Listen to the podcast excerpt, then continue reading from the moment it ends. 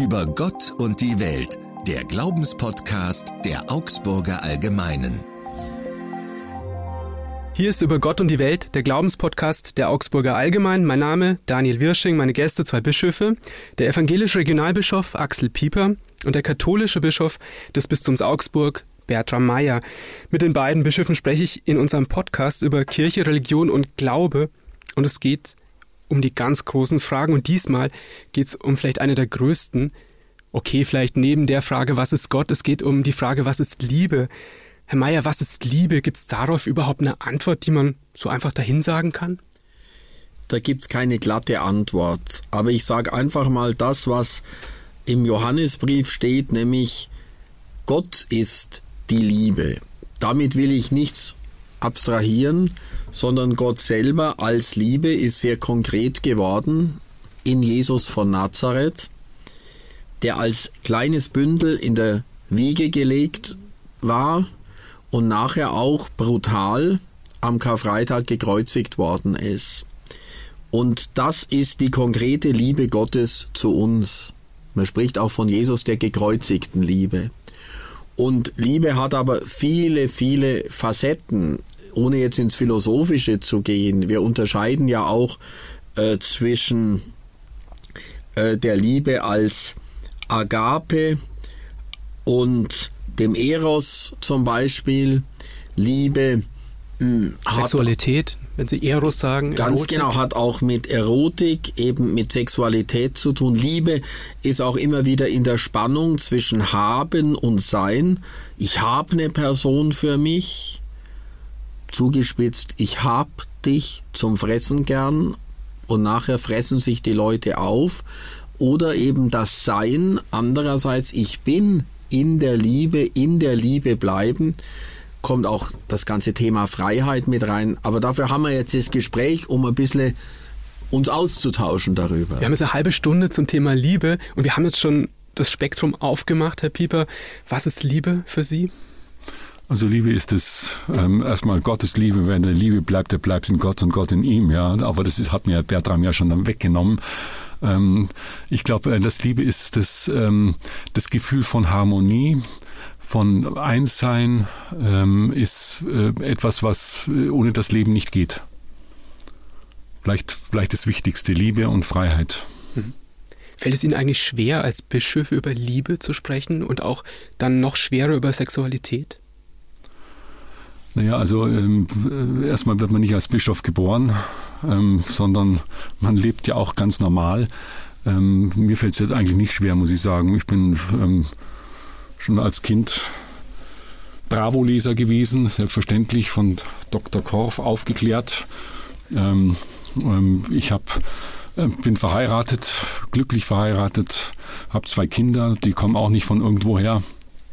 Und das fällt mir jetzt nicht schwer. Liebe, also, Sex und Zärtlichkeit hieß das in der Bravo. Ja, genau. Durfte man nur unter der Bettdecke lesen. So ist es, so ist es. Aber das, das sagt ja schon, Liebe ist irgendwas sehr Privates, über das man nicht so öffentlich gerne spricht, oder? Ja, das muss jetzt nicht, also das ist ja klar, ich finde, das ist was Intimes. Äh, Intimität ist was Intimes. Man muss ja nicht, nicht jetzt erzählen, ähm, ähm, wie das so ist.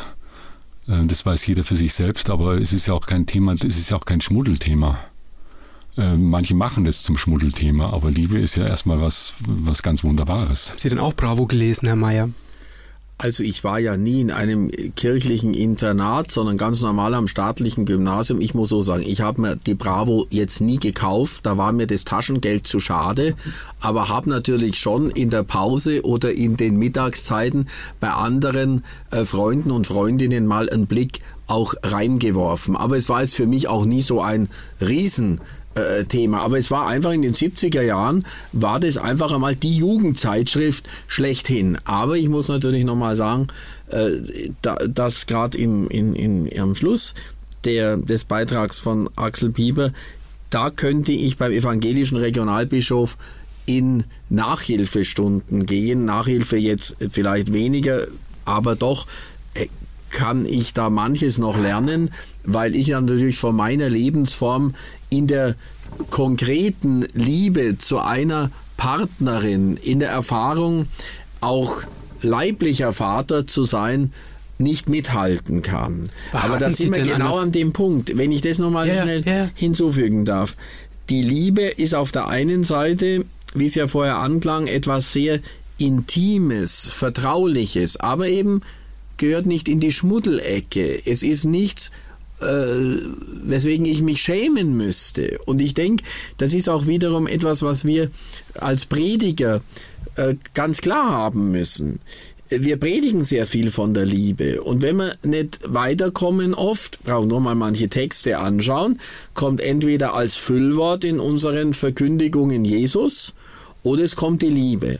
Und wenn ich auf der anderen Seite schaue, äh, wie, ob wir wirklich eine Kultur der Liebe aufbauen in der Kirche oder in dem Arbeitsbereich, da gibt's auch, denke ich, Nachholbedarf. Also mir ist auch ganz wichtig, diese, diese Offenheit im Begriff darzulassen. Äh, äh, sonst haben wir die Gefahr, entweder die Liebe zu tabuisieren, sie in ein Eck reinzudrängen, oder sie aber äh, als Begriff so inflationär zu gebrauchen, dass wir sie aushöhlen und es ist religiöse Floskel. Und das darf es auch nicht sein. Hatten Sie da eine Jugendfreundin? Äh, Jugendfreundin kann ich so nicht sagen, also dass das jetzt eine intime Freundschaft gewesen wäre. Aber ich habe zwei Tanzkurse gemacht und äh, ursprünglich war ich nicht so begeistert. Die Eltern sagten aber, Bertram, wer was auf sich hält, damit du auch später mithalten kannst, der muss auch Tanzkurse mitmachen. Ich war dann aber begeistert und, und so weiter. Ja, aber jetzt, jetzt, aber jetzt, jetzt kommt der Punkt ab. Bitte? Mit Tanzen kann man heute, glaube ich, keine Liebe mehr Das gewinnen. glaube ich eben auch. Aber jetzt, jetzt kommt das andere. Ich glaube aber, wenn ich in meinen Freundeskreis schaue, selbst als Seminarist und vor allem dann in Rom, wo ich in der Vorstadtgemeinde mitgemacht habe. Und auch jetzt, ich habe sehr, sehr gute Freundinnen, vielleicht nicht in der Zahl, sonst sind es keine Freundinnen mehr, aber ich habe einige sehr tiefe Freundschaften zu Frauen, damals zu Mädchen, die sich gehalten haben. Und das ist mir sehr, sehr wichtig, auch als Mann, der nicht eine äh, sozusagen Ehepartnerin hat, doch auch sehr gut gespiegelt zu bekommen äh, von Frauen, was sie fühlen, was sie denken, was sie glauben. Und das hat für mich auch mit Liebe zu tun. Nötigt Ihnen das manchmal Respekt auch ab, Herr Pieper? Ich meine, äh, Bertram Meyer lebt im Zölibat, also ehelos. Sie müssen das nicht. Es hat natürlich alles seine Vor- und Nachteile, aber Sie haben etwas, was er definitiv nicht hat. Sie haben eine Frau, Sie haben Kinder. Ähm, mir nötigt es schon Respekt ab, ähm, weil es eine Lebensentscheidung ist. Ich finde, das ist eine, äh, wirklich eine, eine Riesenentscheidung und das nötigt mir sehr viel Respekt ab. Das geht auch bei uns Pfarrer, die im Zölibat leben, im freiwilligen Zölibat ähm, die sagen, sie verzichten auf ihr, verzichten auf Familie. Ähm, ich kenne einen ehemaligen Dekan, der mir gesagt hat, er hat manchmal gedacht, ähm, dieses Familienleben und sein schweres Amt sind miteinander nicht vereinbar weil dieses Amt einen ja auch auffressen kann. Ich für, für meinen Fall ähm, bin sehr froh, dass ich Familie habe, weil es mich auch manchmal wieder wegbringt äh, von meinem Amt äh, und weil es mich immer mal wieder erdet, ähm, so wie gute Freunde auch, die, die jetzt nicht der Kirche angehören, die auch mal sagen, ja, was ist denn das oder deine Predigt, das versteht ja kein Mensch, was du da sagst, ja. Und ähm, auch Kinder erden natürlich sehr, weil sie auf ihre Weise natürlich ähm, da auch kein Blatt vor den Mund nehmen, Gott sei Dank, und sagen, also Papa, sei mir nicht böse, aber das geht so gar nicht. Aber ich habe davor großen Respekt und ähm, ähm, ja. Wie lange haben Sie denn gebraucht, Herr Mayer, für die Entscheidung, zölibatär leben zu wollen? Also, das kann ich gar nicht so festmachen, wie lange ich dafür gebraucht habe. Ich muss es umgekehrt sagen. Ich wollte immer gerne Pfarrer werden. Ich war im Gymnasium auch in einer rechtskundlichen Arbeitsgemeinschaft. Da kamen auch Anwälte und Richter. Das war so ein Wahlkurs. Für mich wäre groß Jura das, das die Alternative gewesen. Bin aber gleich dann doch in die Theologie eingestiegen und zwar auch als Experiment. Und habe gesagt, auch zu meinen Eltern, ich war damals gerade mal 18, wenn ich jetzt dann merke und ich werde Winke bekommen, indem ich vielleicht für mich persönlich, aber auch durch eine äh, Freundschaft mit einem Mädchen oder einer jungen Frau merke, das ist es nicht, dann höre ich lieber wieder auf mit Theologie und mache noch mal was anderes, weil ich jung war. Aber in den Jahren, erst in Augsburg als Student, später in Rom, war für mich die Freude, Priester zu werden, so groß, dass ich das sagen kann, das ist Berufung, das ist so eine intuitive Erkenntnis. Der Bayer würde sagen, passt schon. Und dann war für mich die Diakonenweihe mit gut 23 kein Problem. Aber wir haben uns schon mal über den Glauben unterhalten, der Geschichte hat. Wenn ich so eine Entscheidung dann mit 30, 35 äh, getroffen hätte, ich weiß nicht, ob ich dann nicht eher zaudernder gewesen wäre als mit 23. Ich bin dann eigentlich so mit fliegenden Fahnen und Begeisterung weitergegangen.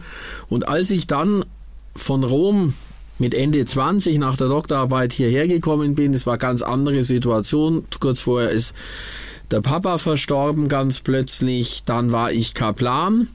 Das war dann auch nochmal viel hautnaher Kontakt mit Jugendlichen und jungen Erwachsenen.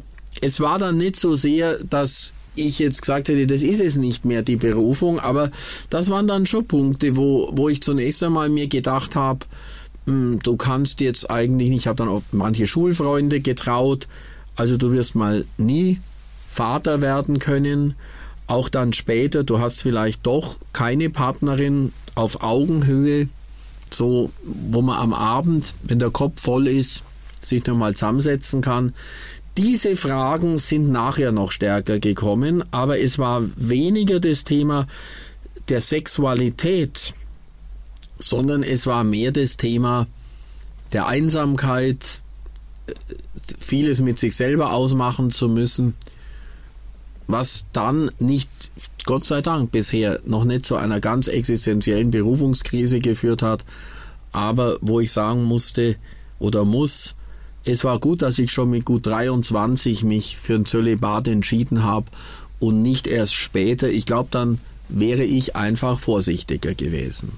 Ich merke, Sie beide sprechen sehr offen über Liebe und Sexualität. Das hätten viele sicher gar nicht so erwartet. Auf der anderen Seite ist der Eindruck, den, den viele haben von der Kirche, wenn es da um Liebe und Sexualität geht, dass es alles so verdruckst und ich lasse mir doch von der Kirche nicht sagen, wen ich lieben und wie ich lieben soll, wie ich meine Sexualität gestalten soll. Wie kommt das? Wie kommt dieser, dieser Spalt, Herr Pieper? Sie können ja drüber reden. Naja, Aber es kommt nicht an irgendwie. Kann das sein? Ähm, das kann sein, ja, weil natürlich die, die, Kirche immer noch in dem Ruf steht, dass sie die Moral, Moralwächterin ist und, das, und weil Moral dann oft ähm, eng geführt wird auf Sexualität. Ähm, Moral ist viel mehr als Sexualität. Moral ist Leben, ist Ethik. Und ähm, das haben wir in unserer Kirche auch gehabt. Wir, also ich sag mal, die, dass die Kirche manchmal den Eindruck äh, erweckt, auch die evangelische, dass sie verklemmt ist, ähm, das kommt sicherlich aus früheren Zeiten. Also Sie müssen sich einfach mal vorstellen, wenn ähm, früher, was heißt früher, wenn vor, ich sag mal, vor 30, 40 Jahren ein evangelischer Pfarrer heiraten wollte, dann musste er seine zukünftige dem jetzt Regionalbischof, früher Kreisdekan vorstellen, ja, ja. Ähm, ob die denn auch passt. Ähm, früher waren ähm, die Kathol die evangelischen Pfarrer waren in ihrer Referendarzeit, also in ihrem Vikariat, waren sie kaserniert. In, in, in, in Priesterseminaren, also was Priesterseminare sind, bei uns hießen sie dann, äh, hießen sie dann ähm, Predigerseminar. Und ähm, ähm, da hat äh, also die Engführung von Kirche ist gleich moralisch, ist gleich gegen Sexualität. Ähm, diese, diese Gleichung ist für viele Menschen noch nicht überwunden. Aber dem widerspreche ich ganz, äh, ganz arg, weil äh, Sexualität gehört wie die ganze Liebe zum Leben. Im evangelischen Faust gibt es ja jetzt auch schon homosexuelle ja. Partnerschaften. Das war aber auch in Ihrer Kirche Diskussion. Das wird wert, immer noch ne? diskutiert. Ne? Ja. Ähm, wenn, ich, äh, wenn ich heutzutage, wenn ich ein Pfarrstellenbesetzungsgespräch mache mit den Kirchenvorständen, dann muss ich fragen, aus rechtlichen Gründen, ob es denn was dagegen spräche, dass eventuell ein gleichgeschlechtliches Paar ins Pfarrhaus einziehen würde. Und da gibt es sehr, sehr verschiedene Antworten. Ähm, das ist für viele Menschen immer noch ungewohnt, obwohl sich die, da sehr viel getan hat in der letzten Zeit, in den letzten Jahren. Und ähm, das ist immer noch sehr ungewohnt und das wird natürlich diskutiert, äh, auch auf dem Hintergrund der Bibel, die auch zur Homosexualität natürlich manchmal äh, wenig Erfreuliches sagt. Und ähm, das müssen wir aushalten. Darüber müssen wir diskutieren, müssen sagen, äh, was gilt für uns. Also Kirche darf ja nicht unmoralisch sein, aber diese Engführung, äh, als, als ging es hier nur um Sexualität, das ist, das ist falsch. Und ähm, auch die katholische Kirche, wenn ich das mal sagen darf, du hast jetzt schon äh, auch schon Luther in einem der Gespräche äh, ja. oder in mehreren Gesprächen zitiert.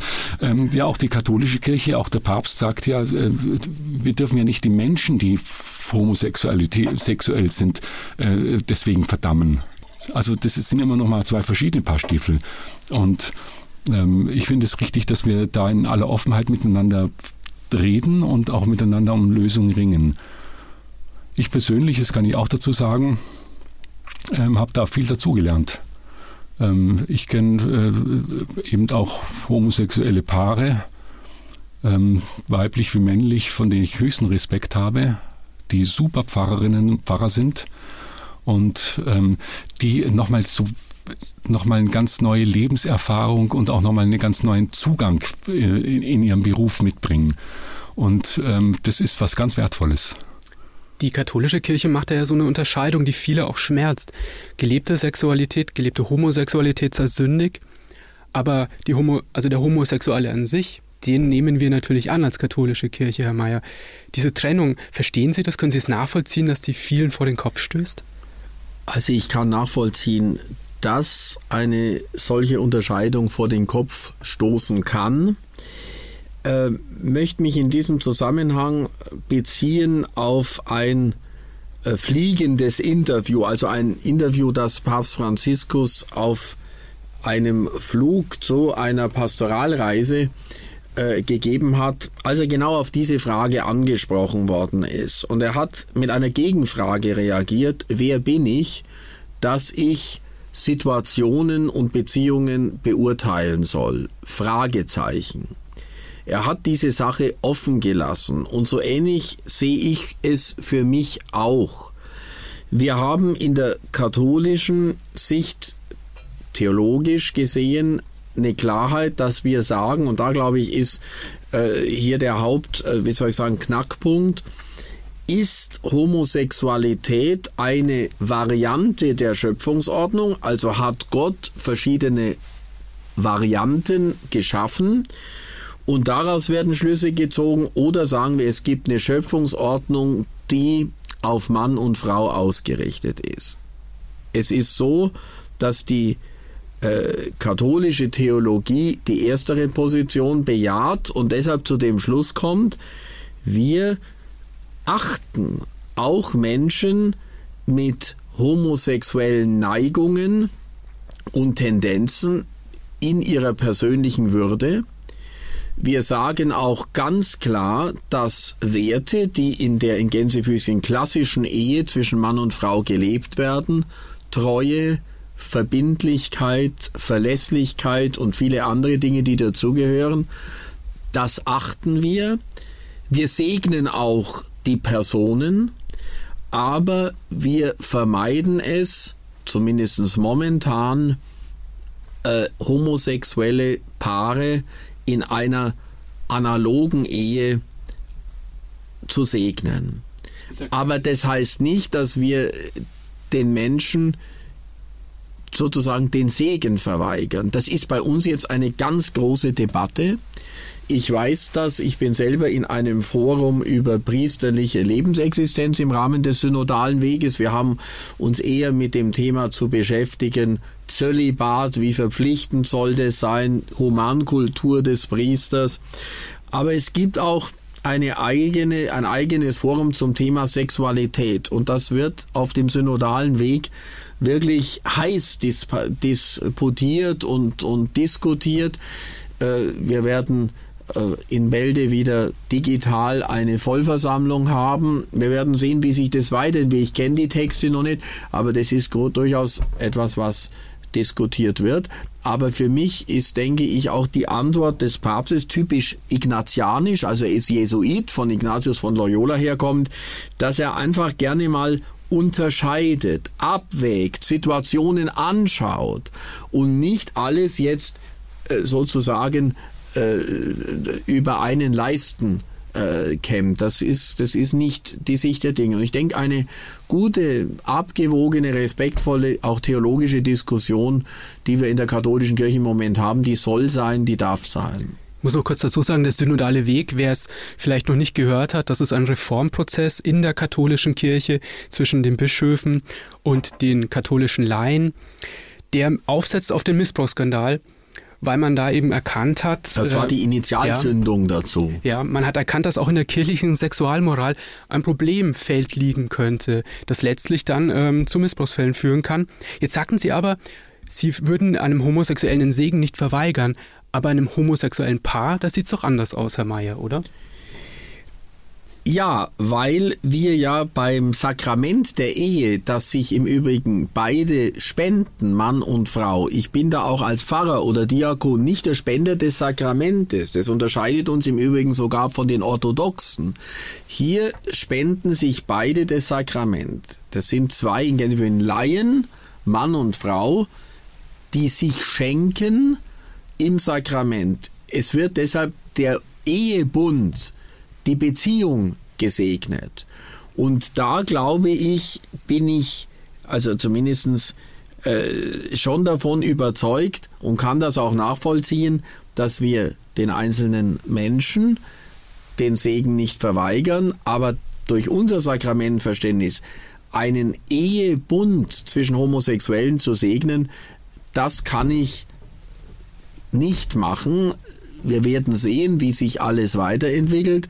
Aber da ist, denke ich, die Zeit so nicht gegeben und wir werden schauen müssen, auch wie das theologisch weiter durchleuchtet wird und so weiter. Also ich kann diese Unterscheidung zwischen Segen von Personen und Segnung einer Beziehung, das kann ich verstehen. Hm. Jetzt haben wir doch wieder viel über Sexualität gesprochen, komisch eigentlich.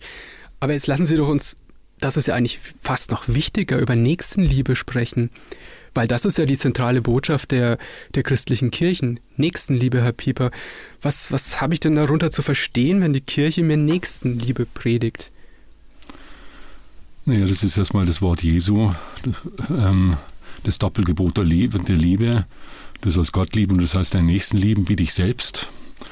Ähm, das ist ähm, erstmal eine Einstellung, eine Lebenseinstellung, dass ich im Menschen, in meinem Nächsten erstmal das Beste annehme. Auch er ist ein Geschöpf Gottes, äh, genau wie ich ein Kind Gottes. Und ich gehe erst einmal davon aus, wäre auch für die heutige Zeit, finde ich, eine schöne Lebensprämisse, dass mein Gegenüber äh, ein Guter ist und auch nur das Beste will, auch wenn er vielleicht Dinge tut, die ich überhaupt nicht nachvollziehen kann.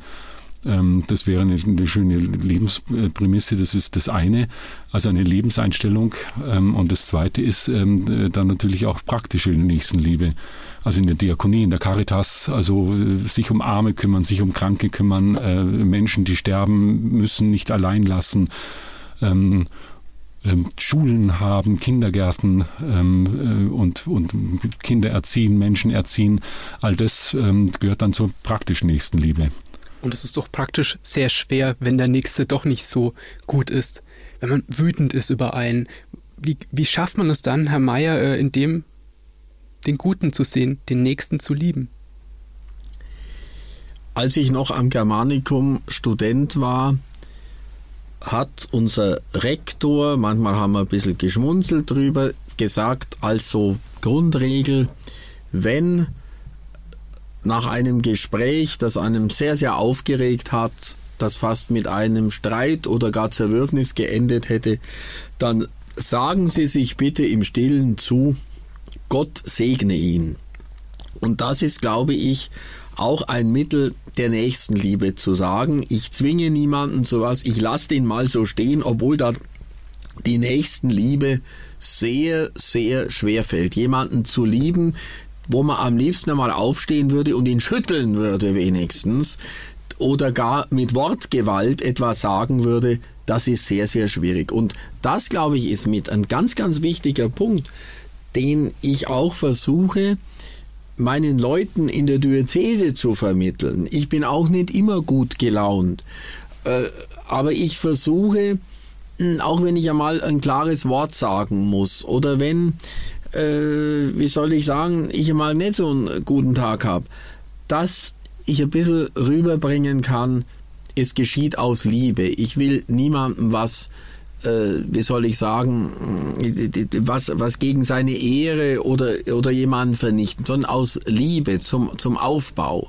Und das würde ich mir auch wünschen von den Mitarbeiterinnen und Mitarbeitern, es bringt mir gar nichts, wenn jemand einen riesen systematischen Traktat abhält über die Liebe in allen Facetten, aber im letzten menschlich gesehen ein Ekelpaket ist. Nach dem Motto, das Ekelpaket predigt über Liebe. Genau. Das passt irgendwo nicht zusammen. Und so, so sehe ich das jetzt für mich. Mhm. Darf denn, Herr Pieper, Entschuldigung, Sie wollten mal sagen, aber ich wollte fragen, äh, darf denn ein Bischof mal auf den Tisch schauen? Darf der mal richtig wütend und auch böse sein? Ja, weil er nicht anders kann. Also äh, was soll man denn machen? Es gibt ja Menschen, die, die, die treiben uns ja auch zur, zur Weißglut und wir sind ja kein, wir sind eben nicht Jesus. Also ich habe ja auch Gefühle und, und das ist zum Beispiel das, was mich am meisten ärgert ähm, ist nicht, dass jemand eine andere Meinung hat, die darf er gerne haben. Aber wenn, wenn, wenn, äh, wenn er die in einer Form vorbringt, mit der ich nichts anfangen kann. Also in der Form so, ich weiß sowieso Bescheid und du weißt es nicht. Also diese, wo so sämtliche Liebe fehlt. Ähm, ähm, das ärgert mich wahnsinnig und ähm, ärgert mich auch an Querdenkern oder sowas. So dieses von vornherein das Schlechte annehmen beim anderen. Und da werde ich schon auch wütend. Und es gibt auch Gespräche, wo ich sage, jetzt kommen wir im Moment nicht weiter. Also ich bin jetzt kein Choleriker, Gott sei Dank. Wenn ich es wäre, würde ich dann auch noch das sehr laut sagen und dann sage ich es eher leise. Ähm, sage ich dann einfach, äh, das bringt uns nicht weiter. Also ich will jetzt auch nicht weiter, ich kann jetzt auch nicht weiterreden. Dann, dann müssen wir uns was einfallen lassen, dass wir, dass wir wieder zusammenkommen. Was bringt Sie zur Weißglut, Herr Mayer? Also mich kann schon zur Weißglut bringen, wenn jemand immer wieder gebetsmühlenartig das Gleiche sagt und meint, wenn es zehnmal gesagt ist, wird es wahrer. Deshalb umso mehr für mich persönlich ein bisschen der Vorsatz Veritas in Caritate also auch gegen in Gänsefüßchen Chauvinisten der Wahrheit, zu sagen, Leute, ihr könnt von mir aus im Besitz der Wahrheit sein, aber helft in Liebe den Menschen in diesen Mantel der Wahrheit. Und wenn dies nicht der Fall ist, nützt mir der Besitz der Wahrheit gar nichts. Hm. Herr Pieper? Ja, das ist so, oder? Das ist so. Äh, das ist genau das, was ich vorhin gesagt habe bei, bei, bei Querdenker, wobei auch nicht alle Querdenker so sind, das weiß ich schon. Aber wenn, wenn ich von vornherein habe, das Gefühl habe, erstmal jemand hat die Wahrheit und die ganze Wahrheit hat kein Mensch. Und dann ähm, habe ich auch keine also wird mir unterstellt, ich habe sie halt nicht, weil ich ein, was weiß ich, Schlafschaf bin, ja. Ähm, das ist einfach nicht fair. Also Querdenker, das sind die Leute, die auf die Straßen gehen gegen die Corona-Maßnahmen, die vielleicht auch Corona leugnen in der Existenz oder sagen, äh, Maskenpflicht bringt überhaupt nichts. Das sind solche Leute, die übrigens auch ja mit Kreuzen demonstrieren gehen. Ja. Das ähm, hat viele von ihnen, also viele in den Kirchen auch sehr aufgeregt. Herr Mayer, Sie, Sie haben dazu mal gesagt, das ist ein Missbrauch der Religion. Ja, Missbrauch der Religion, Instrumentalisierung religiöser Symbole und da mache ich nicht mit. Und da werde ich auch in Zukunft, wenn das geschehen sollte, etwa auch in der Karwoche oder Karfreitag, wissen ja nicht, was bis dahin alles ist, werde ich das mir auch die Freiheit nehmen zu sagen, mit mir so nicht. Jetzt haben wir eine halbe Stunde über die Liebe gesprochen. Das war über Gott und die Welt, der Glaubenspodcast der Augsburger Allgemein. Ich freue mich, wenn wir uns in der nächsten Folge wiederhören. Wieder dabei die beiden Bischöfe Axel Pieper von der Evangelischen Kirche, Bertram Meyer von der Katholischen Kirche. Und wenn Sie eine Frage haben an die Bischöfe oder ein Thema vorschlagen wollen, nur gerne mailen an podcast.augsburger-allgemeine.de, podcast.augsburger-allgemeine.de. Ich freue mich auch, wenn Sie unseren Podcast bei Spotify oder Apple Podcasts abonnieren. Soweit die Werbung. Bis zum nächsten Mal, sagt Daniel Wirsching.